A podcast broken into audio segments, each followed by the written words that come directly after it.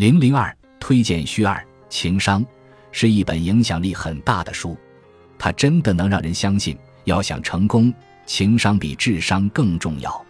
对我们华人来说，这真是晴天霹雳。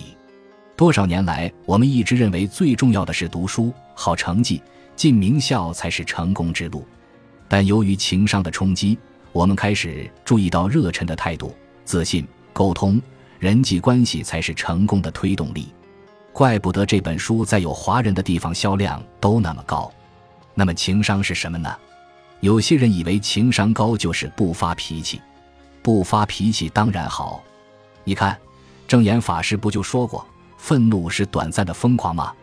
但情商不只是不发脾气而已，情商高的人会激励自己，在遭遇挫折、陷入低潮的时候。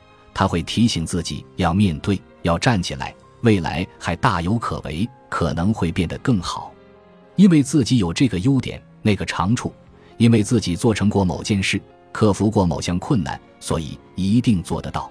情商高的人通常积极向上，情商高的人也会激励他人，他会赞美周围的人，他会肯定他的家人、同事、朋友。别人跟他在一起，常常会有一种重要感。其实，你很容易知道某人的情商高不高，因为情商高的人常常面带笑容，充满热忱。照这样看，无论在家里、公司、社会，情商都很重要。情商高的人，夫妻关系、亲子关系好，他们在公司能得到同事和客户的配合与支持，他们的朋友较多。怪不得情商高的人比较容易成功。